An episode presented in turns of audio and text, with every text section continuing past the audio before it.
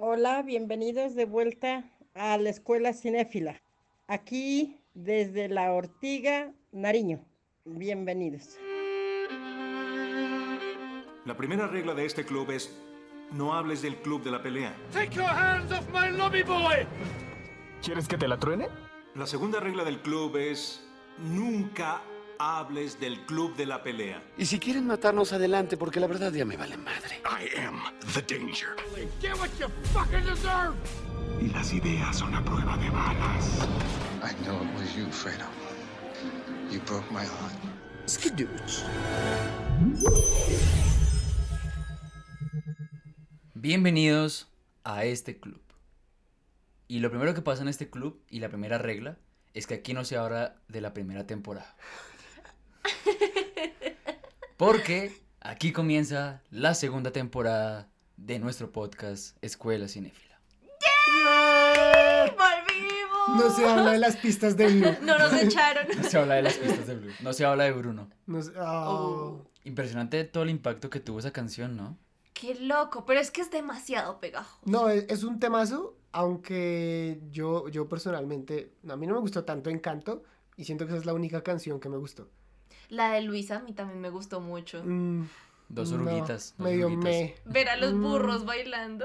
Al burricornio. Al burricornio. 12 luquitas. Dos oruguitas. ¿Es canción de eso? No habías visto, es que hay un TikTok de una chica que dice que ella cuando vio la película entendía que decía Ay, 12 sí, yo sí luquitas. lo vi, yo sí lo vi. Pero el día de hoy no vamos a hablar de Encanto, aunque podríamos hacerlo en algún momento en futuras temporadas. Porque el día de hoy vamos a hablar de una película que me gusta mucho, creo que a, a Astro y a Mafe también. Sí. Es, Sí. creo yo, una película que mm, destaca mucho la esencia de los noventas. Al hablar de los noventas, creo que es una película que siempre está ahí. Es de el glorioso año de 1999, año donde nació este pechito. Y este pechito. No, yo no. Tú eres del 2000. Yo soy del 2000. 2000. Entonces no sé, podrán... El nuevo milenio. El nuevo milenio. Sí, hablando de milenio, creo que esa década de, de los 90, ya al final de ese siglo, fue marcado también por la década de MTV, de los videoclips, Muchísimo. del blockbuster, y creo que eso es algo que lleva mucho David Fincher a esta película, que pues ya se podrán adivinar, es el Club de la Pelea. Transmitiendo para todos los lunáticos, amantes de las buenas películas, de las series, de los videojuegos de rol, de la changua, desde la mansión Foster ubicada en, no sé, una empresa de jabón, puede ser, no sé. Es, es- es- Ubicada en una casa abandonada que Ah. fabrica jabón. Oh, Ah, oh, bien, bien, bien, bien. Tenemos a el nu- sótano de algún bar. tenemos, Todos clandestinos. sí, sí. tenemos a nuestro primer jabón Dove, o sea, a nuestra querida MAF, publicidad política pagada. Yo pensé que ibas a poner como jabón Johnson, baby. No, No, lagrimitas. No más lágrimas, Mafe. Pero yo soy muy lagrimitas, entonces sí, me queda mejor el Dove. ¿Cómo- ¡Oli! ¿Cómo estás, Mafe? Feliz de estar de vuelta. ¿Qué tal esas vacaciones? Am, bien, pero prefiero estar acá. ¿Te gusta, te gusta? Y tenemos a nuestro segundo jabón, un jabón del de uno, de justo y bueno. Just and Good. El jabón rey. Es el jabón rey, sí. El mejor jabón del mundo. Tenemos a nuestro querido Asdru. ¿Cómo estás, Asdru? Bien, yo también estoy contento de volver. Eh, hacía falta tener el espacio. Estoy feliz de volver. No, no, no, es un, es un regreso glorioso como el de Alfred Molina y William Dafoe en Spider-Man No Way Home. Así me siento. Hola, Capi. Yo también estoy muy feliz de volver aquí, de poder compartir con ustedes. Esta segunda temporada, como les dijimos, va a traer muchos capítulos, otra vez 25 capítulos que ustedes pueden disfrutar. Y eh, pues comenzamos con este, porque, no sé, creo que es de las películas que más hay para hablar. Hay mucha carne en este plato fuerte. Sí, de hecho, hace poco me pasó que un amigo me escribió como, ay, recomiendo una película que, guau, me huele la cabeza, así, plot twist, ¿no? Y literal, Sí. Y yo pensé, y yo pensé como, y yo pensé como, bueno, Fight Club no, porque todo el mundo la ha visto, pensé, erróneamente, porque Mm, él no. no. la había visto, entonces le recomendé una película un poco más reciente de Netflix, que se llama The Power of the Dog, no le gustó mucho, porque es un poco lenta, y cuando le dije como, bueno, no sé, ¿vio Fight Club? Me dijo, no, y yo, ¿por qué no le recomendé Fight Club? Es Sí. un clásico del plot twist. Sí. Y me atrevería a decir que como que casi todo el mundo conoce cuál es ese plot twist, pero al parecer no, hay gente que no. No. A mí, a mí no, a mí no. no Yo, yo llegué a ver esa película en el 2020, imagínate. Uf. Ya prácticamente a mis 21 años llegué a ver esa película y wow. O sea, es como eso que tú has visto que mucha gente habla de esa película Ujú. Y dices como, uh, bueno, sí, se ve raro Brad Pitt acá, pero nunca la vi, nunca llegué ahí. Ese es un buen paso, cinéfilo. Yo creo, yo, Sí. yo no sé, yo, yo me acuerdo que yo solamente la he visto una vez y fue al comienzo de la universidad, más o menos 17, 2018. Sí. Y tampoco sabía el final, no. Creo que a medida que vas viendo la película, y si ya has tenido cancha con otras películas que tienen esos plot twists o que no es todo lo que parece, pues podrías predecir lo que puede pasar. Obviamente no estamos hablando del spoiler mayor en este momento porque sin spoilers. Y eh, para darle paso a los spoilers y poder hablar con total tranquilidad, porque creo que es lo más interesante una retroopinión, hablar con total tranquilidad de lo que pasa al final de la película, el gran desenlace, pues para eso nuestra querida Mafe ha preparado una ficha técnica slash medio resumen para que ustedes puedan entender un poquito el contexto de la película, recaudación, premios, eh, puntuación y todo lo demás. Antes de entrar a esa ficha técnica, les recuerdo que eh, esta película va a tener la opinión de Asdru, de Mafe y del Capi. Así que si ustedes tienen su punto de vista y su opinión y no comparten nuestro mismo punto de vista, pues no se preocupen. Que aquí estamos construyendo opiniones diferentes. Y si ustedes nos quieren dejar su opinión, lo pueden hacer en nuestras redes sociales, en todas como arroba escuela cinéfila. Ahora sí, vámonos con la ficha técnica. Soy el mapa, soy el mapa. Película del género de sátira estrenada el 10 de septiembre de 1999 en el Festival de Venecia. El Club de la Pelea es dirigida por David Fincher. A este director lo hemos podido ver antes en la dirección de películas como Alien 3, Seven y The Game. Esta película se basó en la novela homónima, también con el mismo nombre, de Fight Club, del autor Chuck Palahniuk. Esa- este libro fue escrito en el año 96, 1996. Ahora bien, en el reparto tenemos a Edward Norton como el narrador, luego les explicaremos un poco más de esto. Tenemos a Brad Pitt haciendo el personaje de Tyler Durden. ¿Durden? ¿Durden? ¿Cómo se pronuncia? Jordan. El Tyler. El Tyler, Mr. Tyler. Jordan. Oh. Tenemos a Elena. Tenemos a Elena Bonham Carter. ¿Bonham? ¿Bonham? ¿Bonham? ¿Bonham? La verdad nunca he sabido bien Es cómo que se pronuncia eso. Sí, Bonham o Boham. Boham, Yo lo que escuchamos son. como Boham, Boham. pero ¿para qué poner una N ahí? Sí, está raro. Bueno, Elena Bonham Carter. Elenita. Es que es muy extraño porque en, la- en el español la H sí no tiene ningún sonido la mayoría de veces. Sí, Ujú. En exacto. cambio en el inglés sí lo tiene. Sí. Bueno, Elena Bonham Carter, ves número mil que digo el nombre, haciendo el papel de Marla Singer y como otros personajes que tal vez no tienen tanta profundidad de la trama, pero que aún así son reconocidos, tenemos a Jared Leto y a Meat Love. Él murió hace poquito, ¿no? Sí, Miss Love. que en paz descanse. Listo, hay que hablar de la parte monetaria. En recaudación se hizo con un presupuesto de 63 millones. Recuerden por si acaso que estamos hablando en dólares, para que no se asusten y digan como, uy, pero fue barata. No. Y tenemos también que... Como Marla. Uy, no. Ouch. Es que, es que voy a hacer Fight Club es más barato que una carrera en la Javeriana. Y esta película terminó recaudando aproximadamente 100 millones. Esto hablando con el paso de los años también. Sí, porque la película originalmente, cuando salió, recaudó, recaudó 33 millones. Tuvo fracaso. pérdidas. fracasó. Un Total. 50%. Pero cuando salió la película en el formato de DVD, recaudó 55 millones. Solamente en DVD. Y en Mm. las tiendas de alquiler de películas. Es que estamos, estamos hablando del final de la década. Ahorita el- la- las películas no tienen ganancia en DVD ni Blu-ray. No. Todas las películas ahorita, ahorita se ven por streaming. Scarlett Johansson sabe de eso. Pero en su momento, obviamente, si tú no quieres ver la película en cine, la podías comprar o alquilar y ahí verla. Y creo que ahí fue cuando The Fight Club se convirtió en lo que es el día de hoy, que es una película de culto. Totalmente.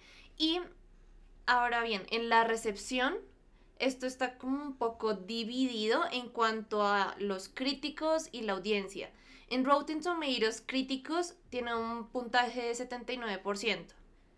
Mientras que para la audiencia en Rotten Tomatoes está en el 96%.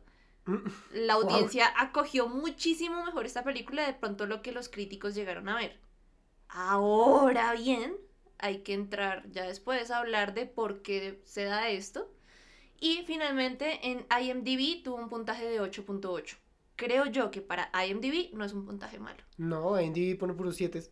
Sí, Exacto. está en promedio bien. Sí, efectivamente. Un último punto.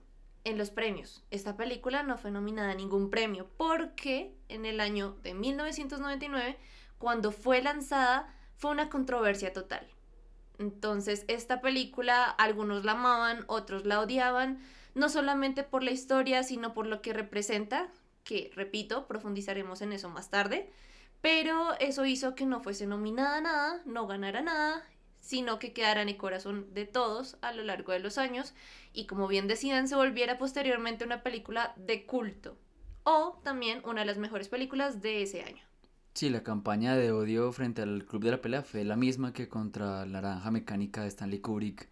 Por el mensaje, por, ¿no? por la violencia Mm. exagerada y la, el mensaje moral que también tiene la película, ¿no? La fractura moral que puede tener un personaje.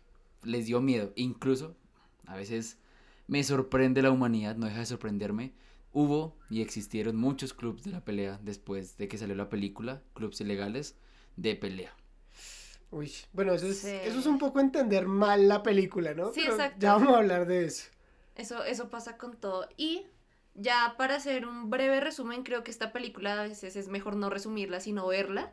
Pero nos va a contar una historia ordinaria de un hombre que tiene una vida cotidiana, trabajo, pues muy solitario, muy lo que nosotros diríamos una vida del común y que para muchos estaría bien, pero para él llega un punto en el que genera problemas. Y cuando ya empieza a ver esto como un lío, tanta normalidad, es que se empieza a desarrollar esta película.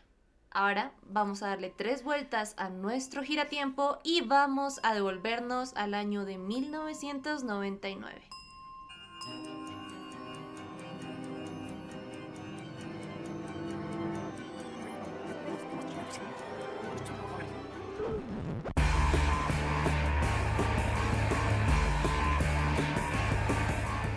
No, yo creo que Fight Club marcó, marcó una etapa y marcó una generación completa. Poder ver a, a Brad Pitt y a Edward Norton cantar al mismo tiempo debe haber sido, o sea, digamos, en el momento debe haber sido tremendo.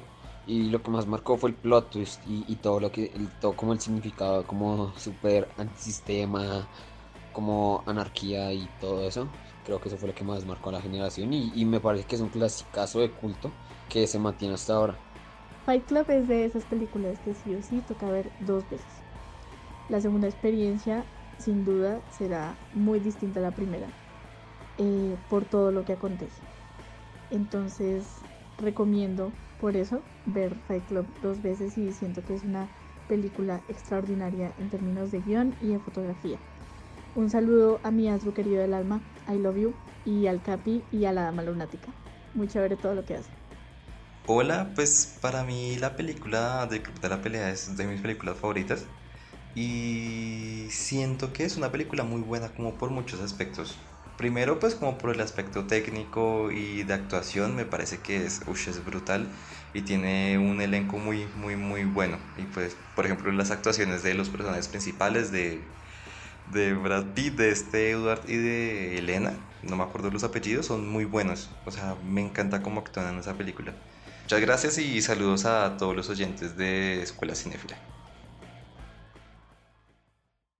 A mí siempre me ha gustado que me enseñen y las recomendaciones no son de mi parte, aquí las hace Asdru, pero hay un canal de, de YouTube que se llama Sensa Cine, y es español, y él dijo una frase hace poco que me quedó resonando en la cabeza. Y dijo, para disfrutar las películas del hoy, hay que entender las películas del ayer. Wow. Y creo que en The Fight Club esto pasa mucho. Porque estamos viendo una película y vamos a analizar una película de hace unos 22 años, ya este año 23, em, que es icónica para la cultura pop, criticada, hablada, entendida desde muchos puntos de vista, pero sobre todo creo que quiero traer aquí un término que hablamos en el primer capítulo de la primera temporada, lo cual me parece medio poético, y es culto. ¿Qué es una película de culto y por qué The Fight Club es considerada una película de culto? Hmm, creo que está, o yo respondería eso un poco como con la historia que nos comentabas del amigo que uno cree que vio la película, pero no. Y es porque esta película realmente no la ve todo el mundo, o no todo el mundo puede acceder a ella. Como decir, llegar a una película de Marvel es fácil, Hmm. está por todos lados, pero cuando tú quieres ir a buscar The Fight Club, toca realmente indagar un poco más. Ahorita, afortunadamente, la tenemos cerca. En plataforma de streaming la tenemos. Pero aún así, antes era como, ¿has oído de Fight Club? Deberías verla. O sea, es un muy bola de nieve de tú a tú. De un, te comunico porque creo que es una película que debes ver. Entonces es algo muy de, es tan importante que por transmisión te llega. Pero aún así no es tan fácil de acceder a ella. Yo creo que más, más difícil que eso, que acceder a ella es entenderla, ¿no? Entenderla por lo que hablábamos ahorita, de los, de Mm. los hombres que salen a crear un club de la pelea después de la película. No la entendieron del todo. Pues no sé, es que no es una película tan extraña, digamos, no es El hombre duplicado, no es Enemy, sí, es- Uy, no, sí, no es no. una película que tú tienes que como que, ¿qué carajos acabo de ver? No, la película es bastante directa con lo que, con lo que te está tratando de decir. Claro, hay una parte superficial de la historia de que vamos a juntarnos en un sótano a darnos golpes, pero detrás de eso está es un mensaje súper anticapitalista desde el principio de, de que el propio protagonista está diciendo como, bueno, yo estoy sumergido en el consumismo hasta el fondo y de repente llega Tyler y cambia todo para él. Así como también tú llegas a la película con un pensamiento y puedes llegar a salir con otro. Claro, yo no creo que David Fincher buscara que uno salga de la película como de, bueno, vamos a destruir a Colombia. No. Pero, pero claro, tú sí sales pensando como, "Ay, ¿por qué compro tanta basura en Ikea? ¿Por qué le doy tanta importancia a tener el celular más actual? O sea, que uno está dentro del sistema también. Exacto, todos estamos completamente sumergidos en este gelatinoso sistema que es el capitalismo, no por criticarlo o por alabarlo, pero pues hay que admitir que es que ya escapar es imposible y la película te da como la alternativa de, bueno, puedes salir em, a los golpes. Sí, tú por Curioso. ejemplo ves El Sí. Graduado, Rebelde sin Causa y el Club de la Pelea al Tiempo y sales con una sensación de comunidad y ¡Vamos a sociedad. cambiar el mundo! No, para destruir todo. Bueno, creo que aquí te tocaron puntos importantes. Como siempre vamos a conectar un poquito el contexto y vamos a ir hablando a partir de eso. Aquí el contexto de la película es mucho más sencillo y es que obviamente tenemos una, un libro del cual se basa la película, el cual fue escrito después de una experiencia de la vida real de un, de un señor que fue a un camping y cuando fue al camping entonces él fue, compartió con las demás personas, algo no le gustó de, una, de un grupo que estaba ya haciendo ruido y entonces él, el autor del libro, fue allá y les dijo, no, vengan por favor, cálmense, no hagan tanto ruido y lo golpearon. Y lo volvieron nada. Al día siguiente él fue a la oficina y nadie le preguntó nada acerca de por qué estaba con esos moretones, ni golpes, ni nada. Porque eso va más allá de las interacciones normales que tú tienes con una persona. Sí. Y ahí comenzamos a construir un poquito más el concepto y el génesis del club de la pelea. Y es, a veces la sociedad es al punto al que tú quieras llegar y más allá es caricia, casi como sería aquí en Colombia. Más allá de eso es cariño. Y eso pasa. Y así fue como nació el libro, que para, para hacer un libro de los noventas fue rápidamente adaptado al cine. Tres años después. Estaba más nada. pensando. Sí, no, o sea, fue casi que instantáneo, pero es tan absurdo como alguien que con quien tú compartes tu espacio de trabajo que se vuelve casi que tu segunda familia y no te importa él, o sea, solamente te interesa que haya llegado a trabajar y no que tiene la cara rota, no sé, que tiene la nariz torcida por un golpe, que tiene un moretazo. Eso no te interesa porque igual está cumpliendo su, fin- su, su función. Sí, sí, es, es como que todos somos hormiguitas en, en, un- Sí. en un- en una granja de hormigas que pues tienen es que trabajar, obviamente en, en la particularidad de tu persona no importas, lo que importas es como un número más. Pero si desapareces, pues a nadie le interesa y claro, ahí también como que luego haces zoom hacia afuera y el planeta es uno entre muchísimos millones de planetas que puede haber en el universo y así mismo más universos. Bueno, o sea, todo esto como que realmente es para reducir a eso de sentirse tan chiquitico, de decir como cuál es el punto de lo que hago. ¿Estoy viviendo o estoy sobreviviendo? Y creo que eso es algo que uno se debe llevar de pronto de forma positiva. O sea, insisto, la película no es para que uno salga a quemar bancos. O a decepcionarse y deprimirse y ya. O tampoco, no, no, no hay salida de O esto. tampoco pensar como, "Eh, no, la vida es horrible. Y pues, claro, recurrir como a otros medios un poco más fatalistas, sino de pensar en eso de, ¿por qué no hago algo más importante? No necesariamente armar una revolución, pero sí pensar que O sea, del, la vida es corta. del pequeño cambio. El pequeño cambio resulta a largo plazo un gran cambio. Ajá. El preocuparte por alguien más no es, no es ir a, a llevártelo a vivir a la casa, no es tener que pagarle todo en su vida, es simplemente tener un, un gesto, un gesto de ¿qué te pasó? De ¿estás bien? Ya eso cambia mucho, como es darle color a la vida, cuando incluso esta película se trata de exagerar mucho eso, de ver todo tan, tan, tan, tan, tan gris, Hmm, todo tan oscuro. La y paleta de colores Sí que lo manda al extremo. Sí. Sí, sobre todo porque las heridas del narrador que te deja el club de la pelea son visibles, no son físicas. Sí. La nariz rota, na, na, na, pero las heridas internas que tiene él, depresión, tristeza, ansiedad, frustración, estrés, no son notorias la mayoría de veces para la gente. Entonces, creo que son de los mensajes más importantes, ¿no? Del individualismo por encima de lo que dice Astro, por ejemplo, de la, del orden natural del sistema. Y creo que es uno de los puntos más fuertes de esta película. Hablaban de la paleta de colores. Esto es muy notorio. El verde, el gris. Y eso se debe a que David Fincher hace parte de este grupo de directores que eh, pues se crió bajo la enseñanza de grandes directores de los 70, de los 80 y que en los 90 ya empieza a tener más películas.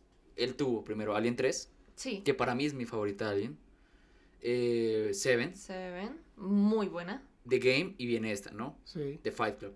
Para muchos, de lejos, de lejos, es la mejor película de eh, David Fincher. Antes, él había hecho Alien 3, que para mí es la mejor de Alien, es la que más me gusta. Luego viene Seven, Muy buena también. The Game, viene esta, The Fight Club, como les dije, creo que es la mejor considerada por muchos. Para ustedes, ¿cuál, es le, cuál le gusta a ustedes? Ojo, tenemos Gone Girl, eh, Sí. la chica del dragón Tatuado. tatuado, eh. Mank, Zodiac, eh, Red Social. Y la red social que Tarantino dice que es su película favorita. De hecho, es la, un- Impresionante. la- la única por la que lo nominan al Oscar a, a David Fincher y luego por Mank, muy curiosamente. Sí. Mm, Curiosamente, ¿no? Sí, sí. De- y lo de Mang es aún más curioso por la historia detrás del Oscar de Ciudadano Kane. Bueno, Claro. es, es como muchas cosas. Yo, mi favorita personalmente es Gonger. Perdida, me enamoró de primerazo cuando la vi. Creo que es, Es una película un muy concepto loca. increíble. O sea, narrativamente, claro, The Fight Club es genial. Plot twist, lo que sea, la, eh, todo lo de la película técnicamente que ya especificaremos está muy bien. Pero yo creo que Gonger es donde él perfecciona ese, ese plot twist que a él le encanta hacer. Casi todas sus películas tienen un plot twist. ¿Cuál Pero es- con cuál- Gonger, ¿Cuál es la diferencia, Drew, entre el plot twist de David Fincher y el plot twist de Mr. Night Shyamalan, por ejemplo? hmm, Que los dos son muy conocidos por Mm, ese. Sí. Sí, sí, sí, sí. Plot twist traduciría literalmente como giro de Giro de tuerca, ¿no? Giro de El tuerca. giro de tuerca, el giro de la trama, la Sí. sorpresa. Creo que la, la cosa con Shyamalan, al menos poniendo como ejemplo, se me ocurren dos, Señales y El Sexto Sentido. Claro. La película tiene un plot twist muy grande. De que estamos siguiendo una trama de un personaje y ¡uh! ¡Ay! Ese personaje está muerto. ¡Pum! Plot twist. Que curiosamente, Sexto Sentido también es del 99, ¿no? Las dos son del mismo año. Ajá, ajá. Wow. Pero en cambio, el, el, por ejemplo, Gone Girl es una película que te da tu, su plot twist en la mitad de la película. Sí. En los primeros 40 minutos tú ya tienes esa primera gran revelación y eso lo cambia todo a un punto en que parece que estás viendo otra película. Y aún así se da el lujo de unir esas dos películas que está haciendo en una sola y darle una conclusión a ambas cosas. Decirnos qué fue lo que pasó primero con el esposo. Obviamente no voy a hablar mucho de la historia porque vale totalmente la pena que vayan a verla. Y sobre todo pasa con películas de plot twist. Es muy difícil hablar de Sí, ellas. es Sí, sí, difícil. sí. Sí, Pero- porque es arruinar la trama. Exacto. Entonces, como que le da una conclusión a como de, bueno, ¿qué pasa con el esposo? Y también de qué pasa con la esposa. Es ese, es ese punto en el que la película da un giro completamente distinto y estás, empiezas, estás viendo otra película. Y de repente esas dos se unen y el final ya es como un, es un callejón sin salida que tú no te esperabas después de que sales de un callejón sin salida. No sé si me voy a entender. Claro, Sí, sí, sí, sí. Y no, y- creo que ahí está la maestría de David Fincher. Concuerdo con eso en, en el punto de que es donde tú ubicas el plot twist. Porque tú puedes cerrar con el plot twist.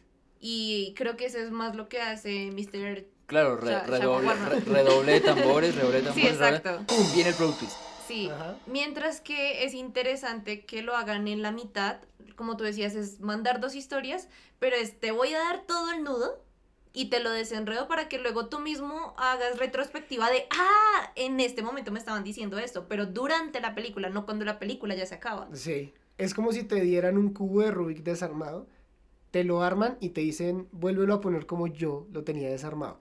Es una cosa así. Y me encanta la comparación del redoble, porque me recuerda, por ejemplo, con Seven.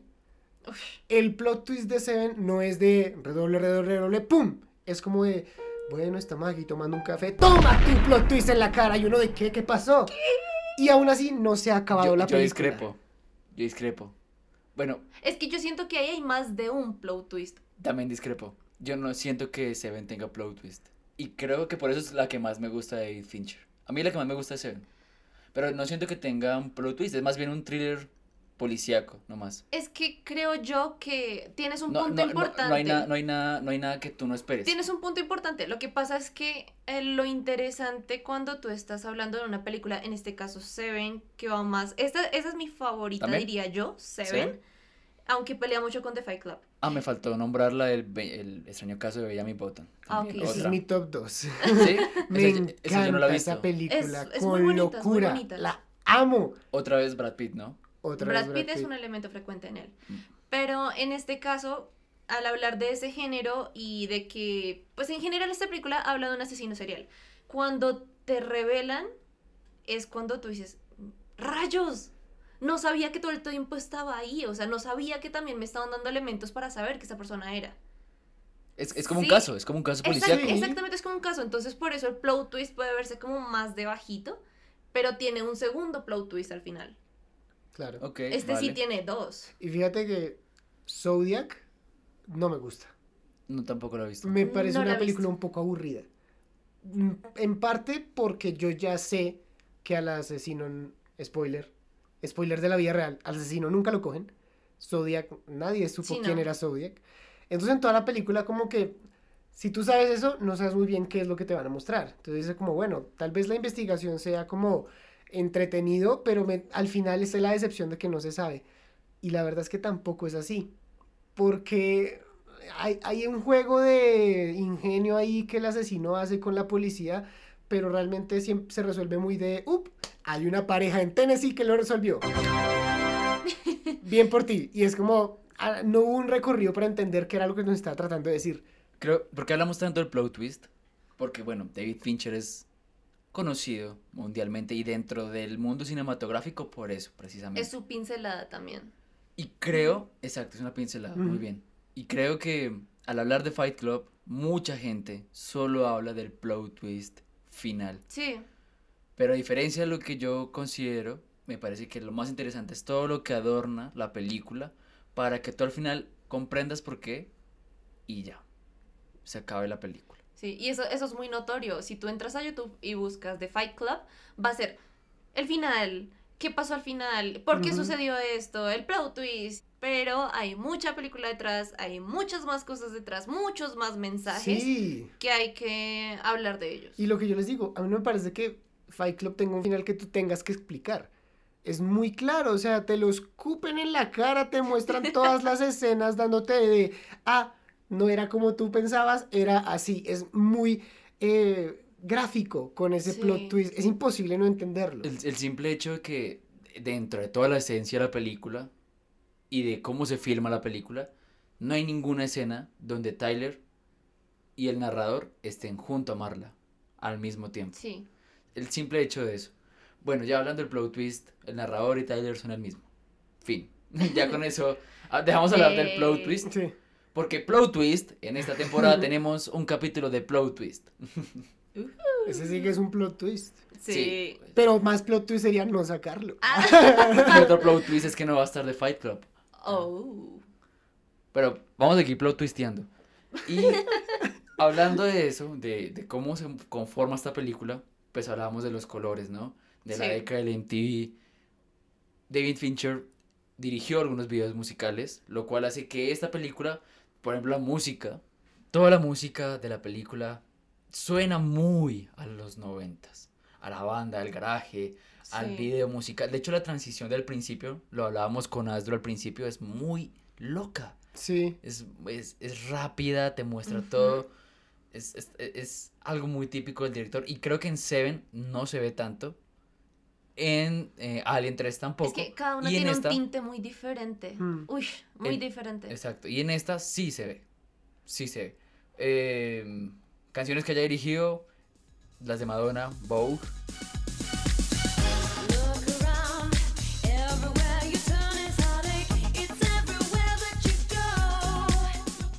Esa me acuerda mucho al Diablo Viste la Moda. Sí, total. A la transición, hay que hacer montaje con esta. Esa es la canción del montaje en la que... Sí, cuando ella va cambiando su Esa estilo. escena me encanta. Es divina. Esa escena me encanta. Tenemos también eh, We Don't Have to Take Our Clothes Off. Not a word from your lips. Just took for granted that I want to skin it dip. Gran éxito comercial del cantante Jermaine Stewart. Y Bamboleo. Bamboleo, bambolea, porque mi vida yo la prefiero vivir así. Plot twist. Esa no me la esperaba. A mí me encanta cuando Rosita de Sync 2, de Sí. Sync, de Sync Ah, 1, sí, perdón, ninguno. la, la baila en el supermercado. Sí, es bellísimo. La señora del pasillo 3. Eso fue asombroso. Y bueno, llegamos acá, porque David Fincher fue el- uno de los cuatro directores, se logró quedar con la película, eh, ayudó en la producción del guion y demás, y entonces a la hora de pensar en los dos protagonistas, en los tres protagonistas, Sí. Habían otras opciones. A ver. Teníamos, en vez de a Brad Pitt, teníamos a Russell Crowe. ¿Quién es Russell Crowe? Ay, no me hagas eso, es que quería, eh, la embarré mucho con Ajá. adivinar, o bueno, con recordar quién era Russell Crowe.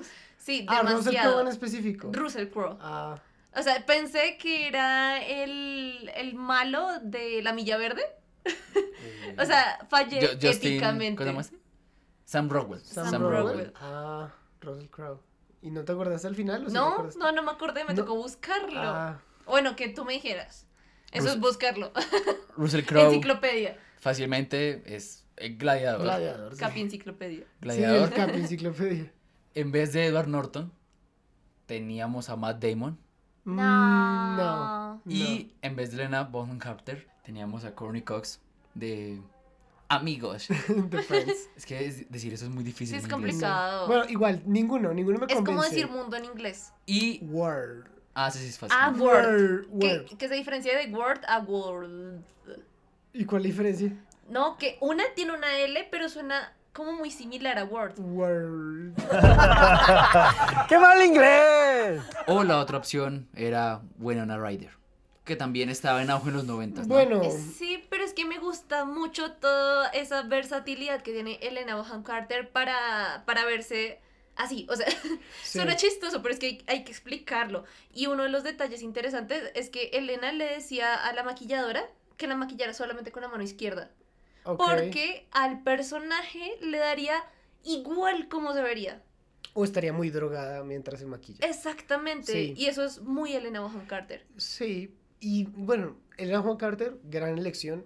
Lo de Brad Pitt y Edward Norton, yo creo que poner a cualquier otro actor no funciona porque No. Edward Norton tiene que ser el personaje del narrador, tiene que ser flacucho, Sí. tiene que ser escuálido. O sea, que tú lo veas y digas como, ay, este hombre pasa de Es largo. muy es- común. Y Brad, Brad Pitt es Brad Pitt. Sí, o sea, una escena en la- que sale con sus guantes de cocina totalmente encuerado. Y, y es él. O sea, poner a Russell Crowe. eh, ¿Sí era Russell Crowe? Russell Crowe. Sí, Russell Crowe. O sea, Russell Crowe está bien, o sea, en Gladiador Pero pues no se hubiese ve, hecho eso. pero no es no es sexy. Sí. Eso es lo que faltaba. Un, un sexy confiado. Porque es que no cualquier sexy es confiado. Ah, bueno, sí, exacto. Sí. Sí, entonces tiene como esa autoestima que tú dices como, pues voy a salir así y me importa porque me va a ver muy bien. Exacto. No El- cualquier actor hace eso. El tipo es un dios griego en esa Ay, película. sí. Y él expresa el significado. Es que el concepto de Tyler es precisamente eso: ser ¿Sí? todo lo que tanto el personaje de Edward Norton como cualquier otro hombre quisiera ser. O mujer, Se ve o sea, como es- él quisiera verse, habla como él Sí. quisiera hablar. La última frase no la vamos a decir, pero vean la película. es, es tener seguridad y confianza de ti mismo, que es lo que muchas veces a nosotros nos frena de llegar a ese potencial de persona que quisiéramos ser. Y eso es él. Edward Norton, pues, o sea, no es que sea feo, pero, Pero es no es- normal. pero es no es normal. Brad Pitt. Exacto, no es Brad Pitt, es muy normal.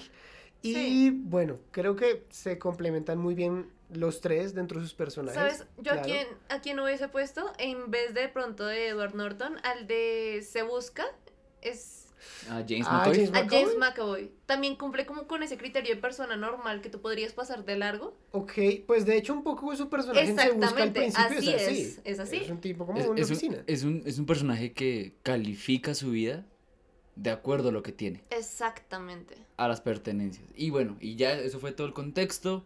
Ahora sí comienza la película y vemos a esto, el, el personaje, el narrador, que a, a veces no funciona muy bien la voz en off en algunas películas. En esta vez sí, es, es claro. Y vemos un personaje que está en diferentes reuniones, clubs, sociedades. Sí, el, el típico señor de traje que va a la oficina, que tiene su cubículo, todo muchacho tranquilo. muy normal, ¿no? Muy tranquilo, muy normal. Tiene insomnio, tiene problemas con un montón de cosas y ahí es donde conoce a, Marla, que está Sí. que tiene una dependencia a las pastillas, al medicamento. O sea, por lo que terminan en grupos de apoyo para cosas de cáncer que ellos pues no. Eso me parece muy Grupos de apoyo para sentir algo. Exacto. Incluso el exacto. protagonista lo hizo. Exacto, porque él no es que tenga ninguno de sus No, problemas. no tiene nada, no estaba enfermo. Pero llega a un sitio- Aparentemente. Llega a un sitio al que si llega golpeado le van a preguntar por Sí, qué. ¿Qué le pasó? Eh, ese- eso creo que eh, todo el concepto de que le- el hecho de que él empieza a ir a grupos de apoyo se sustenta en eso y por eso se siente tan traicionado o tan celoso cuando se da cuenta que Marla está haciendo lo mismo.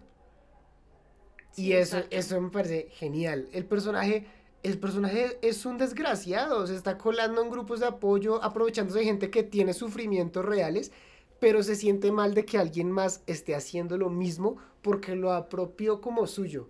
Sí, o sea, ese ya era mi grupo de personas Exacto. que por primera vez se interesaban en mí porque ahora también se van a interesar por alguien más. Al punto que tienen turnos, ¿no? Sí, Sí. sí, o sea, ya cuando descubren como su mentirilla es como, ah, ok, dividámonos. Sí. Y, y en ese camino, cuando él ya no siente que pertenece a los grupos de apoyo, nace Tyler. Y nace la idealización del narrador. El. Lo que decía Astro, el que, el que pudo ser, el que él podría ser, siempre y cuando tuviera confianza y fuera guapo y fuera así. Y que en ese momento Que en fuera cámara, pues, era un personaje totalmente distinto. Alguien que había llegado a su vida, mostrando eso. Y eso que él él ya tiene una aparición, lo que pasa es que es en un fotograma, Sí, pero uno no entiende eso. La primera vez como que, explica un que, que fotograma. vi. El fotograma es la unidad de imagen con la que se constituye un video. Un video no- son básicamente varias fotos que suceden tan rápido que tú tienes la ilusión de movimiento. Es como el stop motion, pero hecho de la forma pues ya digital o, Grabada. o grabada. Sí. Sí, no es tan físico. Sí, al principio parece un, señor común. De hecho, la escena de donde se conocen ya es icónica. Hay un plano simétrico, me encanta, en toda la pelea. Y ahí van haciendo la idea del club de la pelea. Ahora, al hablar de Tyler, yo creo que sí, hablamos de, de la idealización del narrador, pero hay un concepto filosófico que es el nihilismo. Sí. ¿Y, y cómo se define el nihilismo? Pues se define como eh, esa corriente filosófica que sostiene la imposibilidad del conocimiento y niega la existencia y el valor de todas las cosas presentes. Es, el ex- es como ese Es extremo el exceso de... al que podrías llegar después de ver la película. Decir como, ah, claro, es que nada importa. Voy a comprar mis muebles, pero luego se van a eh, pudrir y se van a llenar de polvos Sí. cuando Sí. yo muera. Y O sea, podría es- es un morir para qué. mañana. O sea, eh, Es sí, un es el para para qué. qué. No es el conformismo, no, no, es conformista, No. pero reduce todo valor de las cosas a cero. O sea, to- todo está pintado en tonos oscuros y todo va a quedar mal, todo va a estar mal. Y llega un punto en el que es, ah, pero, ¿y, y para, ¿y para qué la vida? ¿Para qué la vida si no hay un propósito para vivirla? Exacto. Y tenemos al narrador que, como les dijimos al principio, califica toda su vida a partir de lo que tiene. Y llega este personaje que es totalmente opuesto. Y por Sí. eso es que el narrador siente atracción. No carnal ni amorosa, no. Siente atracción hacia él. Le- Admiración. le- Sí. sí, más bien eso. Le gusta estar con él. Le gustaría ser más como él. Exactamente. Y por eso le sigue toda esta idea del club de la O pelea. sea, pero cuando lo busca es porque se le quema su apartamento. Mi duda es, ¿el, el apartamento lo, lo quemó él? O sea, como en su Sí, estado sí, de inconsciencia, él lo quemó. Sí. sí.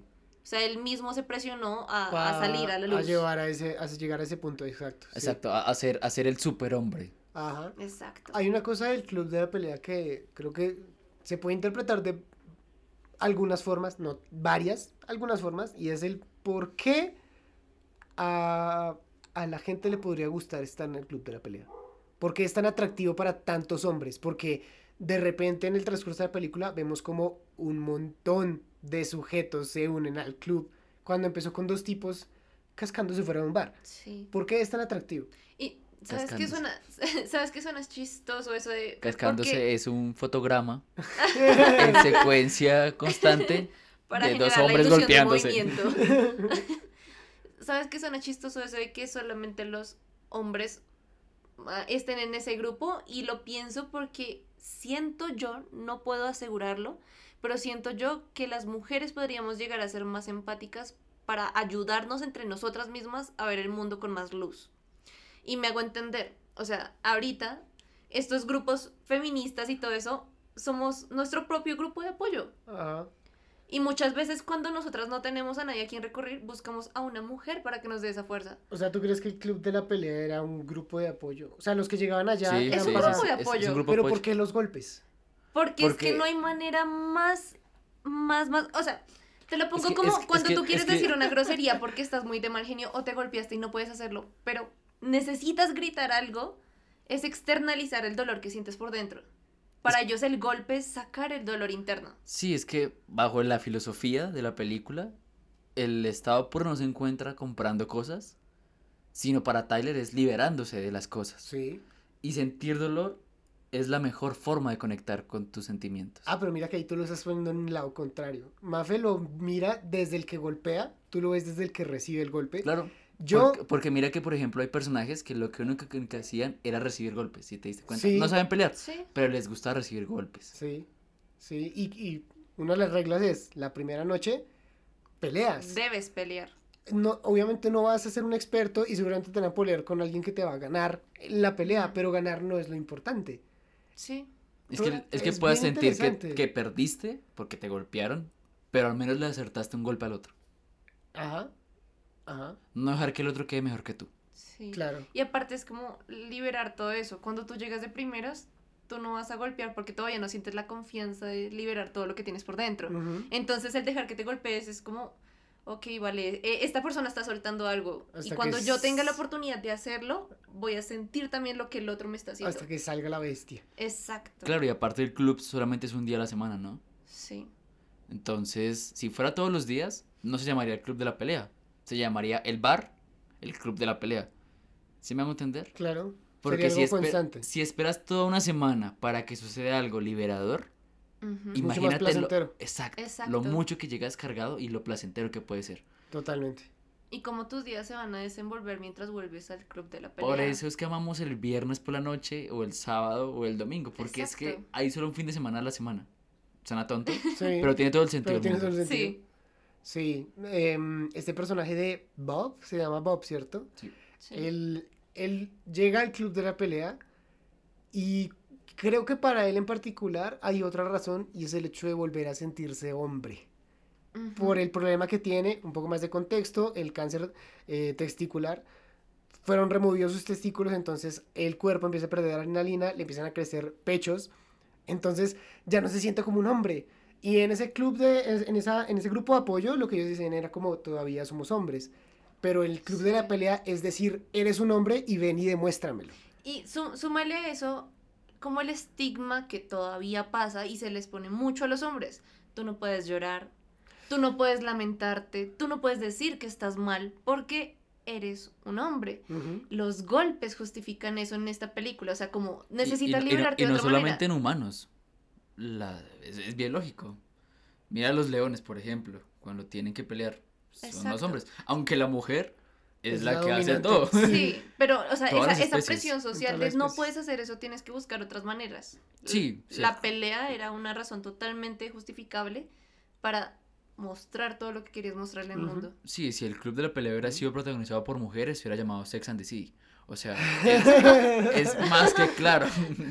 No, no, no, sé, no sé si eso es machista o feminista. No, no, sonó feo, pero tiene todo el sentido del mundo. Porque si te das cuenta, incluso la película te está diciendo que el hombre es torpe, el hombre en masa, mucho más. Sí. Porque ahí comienza el segundo acto de la película y es, al principio, parecía una buena idea. Liberador, un club de apoyo, te sientes parte de algo, Sí. chócame el puño, somos el club de la pelea, todo bien.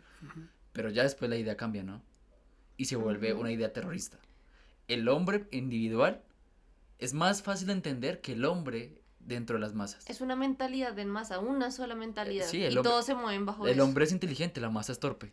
Y bueno, ustedes como psicólogos creo que lo saben más que cualquiera, el ser humano es un, es un animal social. Claro. Necesitamos estar con más personas. Eh, y bueno, volvemos de nuevo a lo de hacer out hacia atrás y sentirse que uno es muy pequeño. En el club de la pelea es como, sí, claro que sigue siendo pequeño, pero te unes con otros para crear algo más grande. Ya no eres Sí. uno más en una empresa y la empresa es la que sale beneficiada. Eres un grupo en el que todos están buscando un mismo propósito. Ahora importas. Y por eso es tan atractivo y por eso es tan peligrosa esa idea. Entiéndase lo de peligrosa. Cualquiera puede hacer algo similar de buscar a estas personas que no se sienten parte de algo o que sienten que o que sienten que el mundo eh, no tiene cambio y la única forma de cambiarlo es que te juntes con un montón de gente para cambiarlo porque realmente eres el diferente, pero al momento de pensar que eres diferente te vuelves uno más de los otros. Es el típico meme de única y detergente porque tengo pelo cortico y... eh, Y eh, a- a- atrás hay y- 20 personas cortándose el cabello. Exacto. Ay, me siento único porque leo libros y todas se maquillan. No, amiga, hay un montón de gente que te lee libros igual que tú o que hace ambas cosas. Exacto. Claro, claro. A, mí eso que acaba de decir Astro me, me- me hace pensar dos cosas. La primera, que este capítulo va a salir en San Valentín. Entonces, Vamos a ser tan románticos. no hay nada más romántico que el club de la pelea. Claro.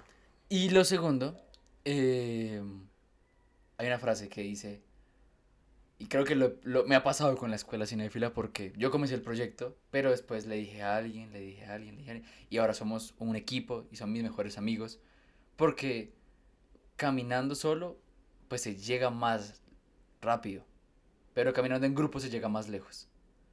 Y eso pasa muchísimo con, con esto, ¿no? Y es... No. Facebook Tyler. Tyler, unen a tu club. Mira que eso, eso parece chiste, Pero es anécdota. No, pero, pero es cierto.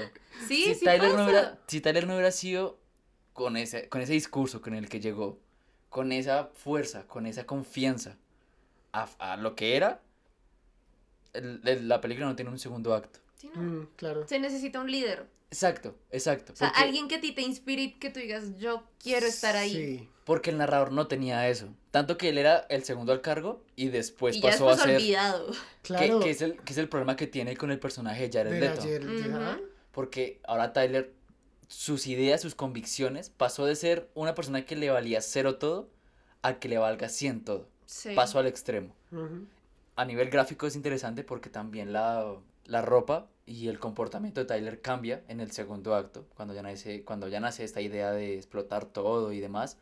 Porque ya Sí. Tyler, lo que les digo, ya no tiene una idea de que todo vale cero, ni de para qué hacer las cosas, sino ya le da sentido a todo. O sea, y aparte ya, ya era un séquito. O sea, ya Sí, no eran un grupo, era la era, nueva un ola. séquito. Sí, La uy, ola. la ola. Esa, Película de... impresionante. Son más similares de lo que mucha gente podría pensar. Exactamente. Sí. Ah, ¿eso era esto? Sí. Es que esa Es parte que es no lo ¿no? entendí.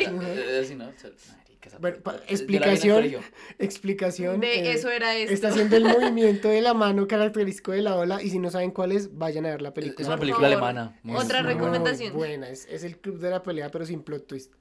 Hmm.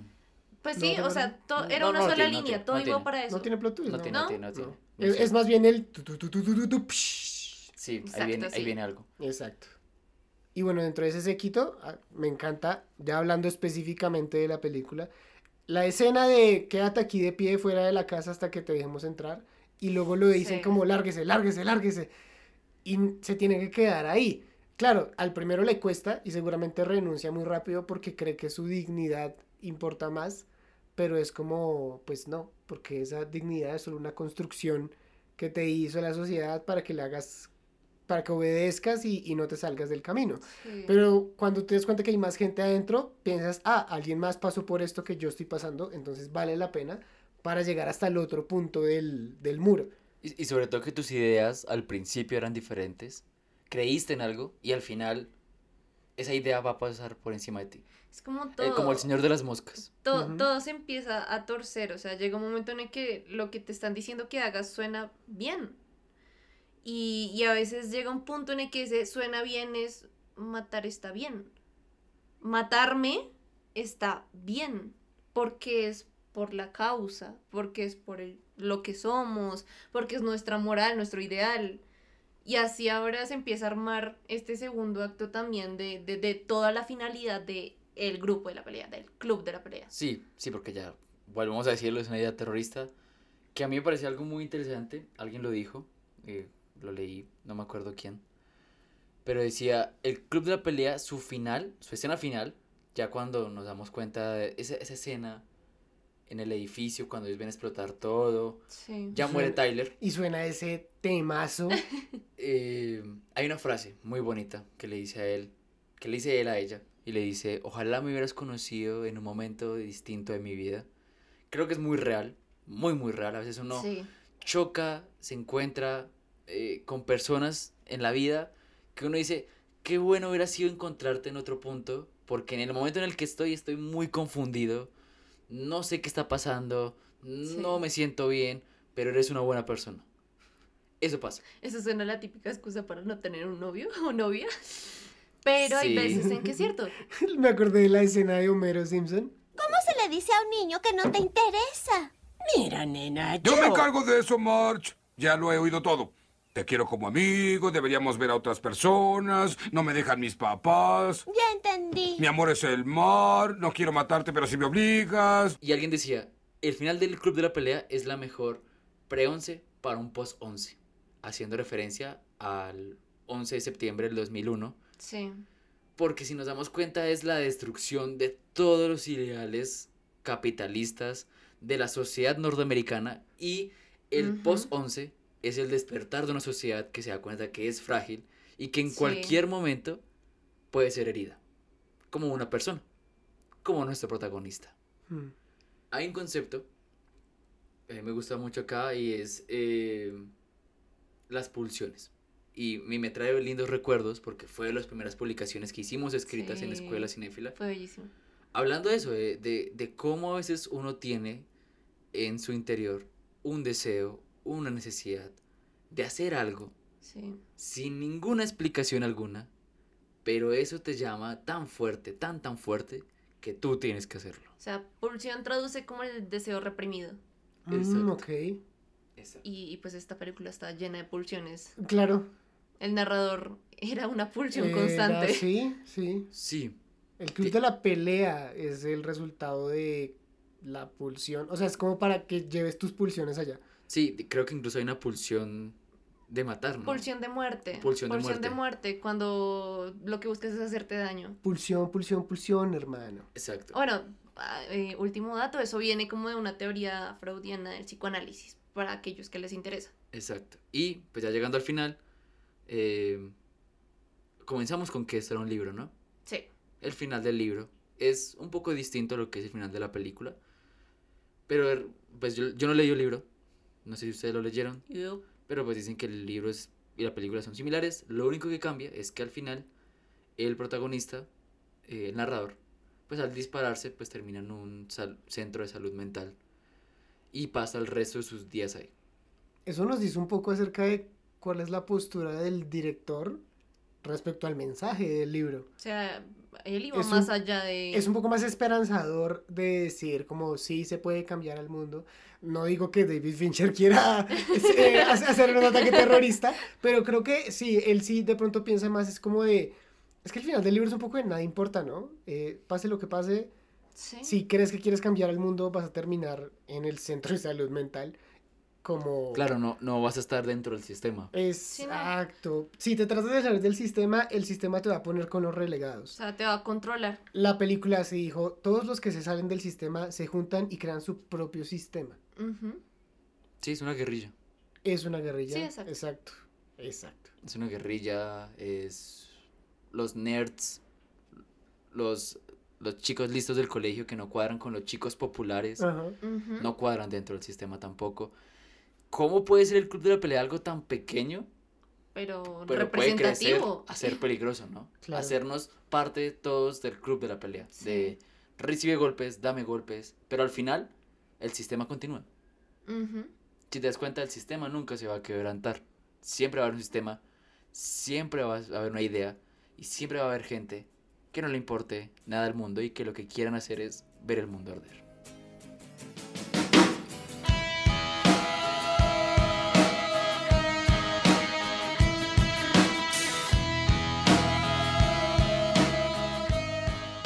Llega el final de nuestro primer capítulo de esta temporada. Lo que viene siendo el final del Y llega principio. Navidad. Ay. No, no, no, no. Ya no. No quedó bien. Por, por eso lo conecté.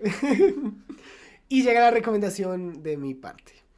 Cuestioné mucho qué debería recomendar porque creo que el año pasado hubo varios, con- varios contenidos que, con los que me quedé con ganas de hablar.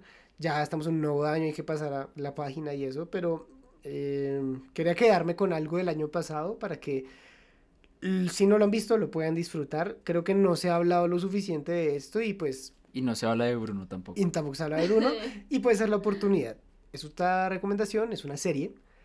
eh, no de Netflix, porque Netflix, pues todo el mundo conoce las series de Netflix. Mm, Amazon Prime ya está también llegando un poco más lejos, pero hay una plataforma de streaming que empezó el año pasado y esta es su primera serie original dentro de la plataforma de streaming de HBO Max. Esta serie es The White Lotus. The White Lotus es una miniserie estrenada en julio del año pasado por HBO Max, su primera serie original. ¿Y miniserie por qué? Bueno, vamos a explicar qué es una miniserie. La miniserie es un formato en el que solo se hace una temporada de una serie, sea de 6 capítulos, 7, 8, 12, así sean 20, pero que sea solo una temporada y ya no va a haber más. Esa es la miniserie. En el caso de esta, de White Lotus, tenemos 6 capítulos. Esta serie es, es genial. O sea, es, va, empieza con un tipo en un aeropuerto. Es, son- es un turista, hay otros dos turistas que le dicen como, ah, ¿qué más? Ah, estaba vacacionando. Sí, sí, me quedé en el hotel de White Lotus. Ah, ¿en ese no fue que se murió alguien? Y él dice, "Am, Como en cualquier finca colombiana, ¿no? Sí, sí, o en sí. cualquier colegio Aquí se murió católico. alguien. Aquí se murió el abuelo. Exacto. En ese no fue que se murió alguien. Sí, ese mismo. Ay, ¿usted qué estaba haciendo? No, estaba en mi luna de miel. ¿Y su esposa? Ah, ¿Sabe Oh. qué? No se metan mis asuntos. Oh, por Dios. Y se para. Y ¡uh! nos vamos a siete días antes. Cada episodio es un día de vacaciones, no solo de este personaje, sino de ocho personajes vacacionando en este hotel en Hawái. ¿Qué vamos a ver en la serie? Cómo estos personajes se relacionan entre ellos, sus dramas personales, cómo sus dramas se mezclan con los dramas de otros. Y aún así, uno sí se queda toda la serie pensando como, bueno, y lo del muerto. Spoiler, eso no es tan importante para la serie en total. Claro, es algo que tú estás esperando y te da expectativa al momento de iniciar la serie, pero en el momento en el que pasa, dices, ah, ya. Y aún así, es como, bueno, es, no, no es una sorpresa. Sin embargo, funciona muy bien porque durante todo el transcurso estás pensando, ¿será que va a ser este? ¿Será que va a ser este? Y la, juega, la, la serie juega mucho con eso. Sabe que tú estás a la expectativa de qué va a pasar. No es una serie de misterio, es una comedia negra, casi. Es, es- es de ese humor incómodo de... No sé si les gusta The Office, les va a encantar esto. Es ese humor incómodo que te ríes por el cringe. Pero es genial. Técnicamente, las actuaciones, todo creo que está muy completa, muy recomendada. Y tiene el sello de aprobación. Y cuando van a Hawái, ¿sí van y caminan con delfines? No, no. Caminan, no nadan. Como el niño de... ¿Quién camina con delfines? Jesús. Pues. Yo le iba a responder. Pero pues en la película Una esposa de mentiras de Adam Sandler van a caminar con delfines porque el niño no sabe nadar. No, porque él enseñó antes. Con a algo que se llamaba Heineken. Ay, sí. Ay, Astro, la película es buena. Ay, sí, es Es que, es que yo no la he visto completa. Ah, uy. Entonces me pierdo de esos puentes. Spoiler. Es po- es plot twist. Ay, no, el niño pues- camina. Y bueno, ya vamos llegando al final del capítulo. Y como se han dado cuenta, han existido ciertos cambios en nuestro formato, ligeros. Uno de ellos es que cuando ustedes escuchen el sonido del tecleo de un computador, pues es cuando estamos dando una definición eh, exacta de algo que tiene que ver con el tema cinematográfico, con el mundo cinematográfico.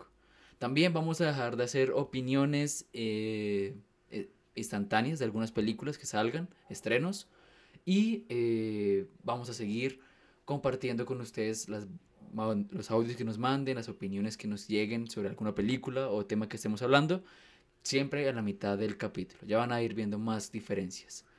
Em, esta es nuestra secuela de la primera temporada. Esperemos que sea como Shrek 2 y no como Sí. Transformer 2. No una secuela necesaria, sino mejor que la primera parte. Muy bien. Así va a ser. Y por eso, O que sea un señor de los anillos y todas sean buenas. puede ser Sí, también. sí, sí, sí. Puede ser también. Creo que de las cosas más difíciles, y se los digo por experiencia propia, es el hecho de recapitular todo el trabajo que haces, como lo que hicimos en la primera temporada, y saber que hay cosas que tal vez no nos gusten, pero hay unas que nos sentimos muy orgullosos de hacer, y gracias a la retroalimentación que ustedes nos hacen, pues sabemos que vamos por buen camino. This is the way, como diría el mandaloriano. Y por eso uno de los cambios que también vamos a hacer esta temporada es que queremos definir una obra de arte. Sí. Y por esa razón vamos a definir una obra de arte en cinco puntos, para que ustedes también lo puedan hacer a futuro. Lo primero es que debe tener un impacto cultural, ya sea en el mundo cinematográfico o en la cultura pop, es decir, la cultura popular. El segundo punto es el desarrollo, y por eso trajimos a Adam Sandler, porque Adam Sandler tiene muchas buenas ideas, pero en el desarrollo de las mismas falla. Entonces tiene que tener un buen desarrollo la película. La cinematografía. Esta es la categoría más grande de todas estas cinco, pero tiene que ver con todos los aspectos técnicos, de actuación, dirección y demás, producción también. Irrepetible. Cuarto aspecto, quiere decir que esta película que vamos a considerar como una obra de arte, pues es una película que no vamos a volver a ver en un buen tiempo o que hacerla similar será muy difícil. Y finalmente, el punto de inflexión más grande de toda esta obra de arte va a ser la conexión personal. Es decir, cómo cada uno de nosotros, en este caso Mafe, Asdru y el Capi, han conectado con esta película. Eso sí, totalmente personal. Pero ¿por qué lo hacemos de esta manera? Porque, si se dan cuenta, hay cinco aspectos, cada uno tendría un valor de 20%. Si tú no conectas a nivel personal, pues la película es muy buena, pero a ti no te conecta, por lo cual no es una obra de arte. No significa que no sea una buena película, simplemente tú no conectas con ella. Ya dejando claro en esto, esta es la única vez que voy a explicar todos los aspectos de, las, de la obra de arte para que funcione a lo largo de todas las temporadas. Y ahora sí, vamos con Mafe. Pa- es para ti, Mafe, el club de la pelea, el club de los madrazos. De los chingadazos. Que se armen los pinches chingadazos. ¡Ah! ¡Eh! Es para ti, Mafe, una obra de arte. Resaltando cada uno de los aspectos que acabas de mencionar, sí lo es. O sea, repito, esta es una película que yo vi recientemente, pero aún así es de esas películas que trascienden temporalmente y eso creo que es un elemento muy chévere porque seguimos en una cultura donde eso aplica y probablemente seguiremos en una cultura donde eso aplique. Y al verla quedas con un estallido mental, no solamente por aspectos psicológicos, aspectos técnicos, sino por lo que te quiere mostrar y cómo tú te sientes internamente cuando acaba la película. Entonces yo me sentí realmente ay, como impactada, hastiada de la sociedad y con ganas de salir a quemar todo. Pero... ¡Oh, por Dios! ¡Plot twist! ¡Mafe la Ah, incendiaria! La piroberta. ah, no, se llama la piromana, no. Qué bola. Pero pues no, no lo haré porque también tengo una línea moral, pero es interesante como la sensación que te deja esa película cuando la acabas. Se podría romper esa línea moral, ¿no? Sí. Depe- depende qué te pase, qué tanto daño te haga la sociedad, puedes convertirte en un Joker. Ay, no, pero eso, o crear una glitch eso ya está pelea. muy de memes de quién te hizo tanto daño para terminar tan incendiaria. Bueno, ok. O sea que sí es una obra de arte. Tenemos un voto por acá. Y Asdru, ¿es para ti una obra de arte? Eh, ¿Voy al punto? Sí. Para mí también es una obra de arte. El punto que más resalto es la, la lo irrepetible. No por la historia, porque historias de revolución hay más. No por el plot twist, hay muchos plot twists. Y plot twist. Esta temporada tenemos otra película de rebeliones y revoluciones y de lo malo que es la sociedad. Hay más, hay más. Plot twist, hay más. Pero Fight Club creo que es el primero que se me ocurre pensando temporalmente, que muestra de esa forma tan inteligente, no es tan fácil de deducir, y cuando te lo, cuando, cuando lo- te lo demuestra no te sientes tonto, sino que tratas de seguir un rastro de migas. Ese, ese, mm, ese típico de, ah, eran la misma persona, hay muchas películas que hacen eso, muchas historias con ese tópico. ¿Tópico? ¿Trópico? Tropo. Tropo, con ese tropo tropical. Y, em, no sé, el Dr. Jenkins y Mr. Hyde, Hulk y Bruce Banner.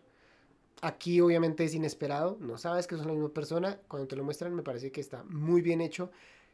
No hay un plot twist como ese, como el de Fight Club, como lo mostró Fight Club, como lo desarrolló, no hay. Los aspectos, los aspectos técnicos son impecables, es David Fincher, actuaciones geniales. Yo conecté muy bien con la película. Me parece que mm, lo que decía, ah, no es en plan de salir a incendiar todo, ¿cierto, Mafe? Ah, Pero, no. pero sí es de pensar de cómo puedo generar real trascendencia a través de mis actos. Voy a seguir siendo otra oveja del rebaño buscando sobrevivir, que me den un sueldo y cumplir las expectativas de la sociedad. O realmente trataré obviamente de sobrevivir, porque pues no nos vamos a morir de hambre muchachos. Pero Ni que fuéramos un podcast. Sí.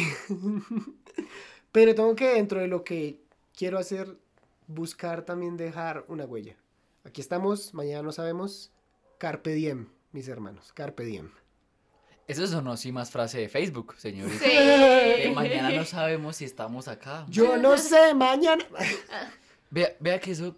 Me acabo de burlar de Asdru, pero tiene razón. Pero en mi Facebook. Tiene razón. Hace un año, más o menos, en abril de 2021, en Bogotá, en nuestra ciudad, comenzó un movimiento público grande para marchar, para pelear por algo Sí. que no estaba bien y que el pueblo se unió y duró un mes y medio, casi dos meses en manifestaciones. Por lo mismo que Asdru dice. Por el hecho de que a veces las cosas no están bien y que tú no quieres ser una oveja más del rebaño. Y ahí sí yo sentí que uno no puede volver a veces. Que uno está aquí hoy, pero mañana puede no volver. Y eso y otras experiencias que le dan a uno la vida. Eh, para mí también es una obra de arte de Fight Club. Eh, es claro que esta película me gusta por todos los aspectos técnicos. David Fincher es muy pulido. en lo que hace, en cómo lo hace. Y es irrepetible. Hmm, lo dijo Asdru, es un tropo común. Otro tropo que yo le sumo es el personaje que le muestra cómo es el mundo al otro. Sí. Sí, sí, sí, sí, uy, sí, la sí. guía, sí. El, maestro espiritual, el. Ajá. Sí. En este caso, ¿era un camino malo? No, no tan malo, pero tenía un límite. Y es que Tyler pasó el límite, ¿no? Entonces para mí es una película que solamente he visto una vez y creo que, como diría Asdro, del típico cinéfilo mamador, el que se cree superior a todos, eh, The Fight Club siempre va a estar ahí, por lo que se considera de culto, pero para mí, para mí, no es la primera película que yo pienso cuando pienso en revoluciones, no. Es la que vamos a hablar más adelante en sí, la sí, sí, temporada. también coincido. Pero sí es la primera que yo pienso cuando alguien me dice plot twist. Y ya aprendimos todos como comunidad cinéfila que es un plot twist. Así que, otro plot twist no es una obra de arte. un, un plot twist es que en esta película es una obra de arte con el sello de aprobación de Escuela Cinéfila.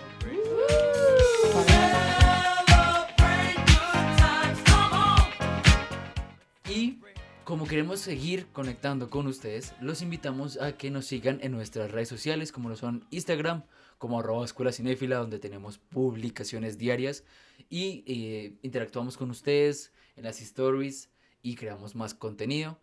Eh, hace poquito estuvimos celebrando nuestro cumpleaños en Escuela Cinéfila.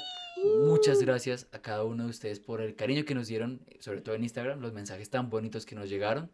En Twitter también contamos chismes como tía chismosa. Yay. En Twitter actualizamos algunas noticias. En YouTube estamos subiendo contenido diario. Por favor, vayan y denle like al video de Mafe sobre las recomendaciones de este mes de febrero. Para que no Está- se las pierdan. Está muy interesante y donde se encuentran ustedes el día de hoy, nuestro eh, portal, nuestro canal, nuestro espacio de podcast en nuestra segunda temporada, nuestro primer capítulo de segunda temporada. No todos los podcasts llegan a una segunda temporada, no todos los podcasts pueden decir y darse el lujo de llegar a 26 capítulos y no quebrantar la esencia ni la idea de lo que comenzó siendo un proyecto de tres y ahora se convierte en un proyecto de miles gracias a cada uno de ustedes que comparte lo que estamos haciendo. Ustedes son parte de este engranaje tan importante que es Escuela Cinéfila. Los queremos mucho. Y eh, si ustedes quieren retribuirnos algo de ese cariño que les tenemos a ustedes, pues lo pueden hacer a partir del número de donaciones que es el 312-643-4434. ¿Cómo? El 312-643-4434. Ese es un número de Neki, una plataforma de dinero virtual aquí en Colombia para que ustedes nos puedan donar. Y al donarnos, nosotros también queremos darles algo y son capítulos especiales o contenido o la oportunidad de compartir una videollamada con nosotros. Así que eso es lo que más queremos, compartir con ustedes. Y si quieren buscar a Asdru, lo pueden buscar como arroba Mr. Changua en todas las redes sociales. A Mafe la pueden encontrar como arroba la dama lunática. A mí me pueden encontrar en la calle si quieren, nos tomamos un cafecito o algo. Eh, Eso quiere monta- decir que nosotros no salimos. monta- Montamos un club de la pelea, yo no sé. Así que muchísimas gracias a Asdru. Eh, no, gracias a mm, el... No, no puedo hablar de eso. Pero gracias. Y muchísimas gracias a Mafe. Gracias por este primer capítulo de la segunda temporada. Por mi parte ha sido todo un placer estar con ustedes y colorín colorado, este jabonoso capítulo se ha acabado. bye bye, un beso desde Bogotá. Gracias a todos por venir. Mil besos, mil besos, mil besos, mil besitos, besos, mil besos. Qué lindos. ¿Ya se fueron? ¿Ya, ¿Ya por fin se fueron todos? ¿No hay nadie?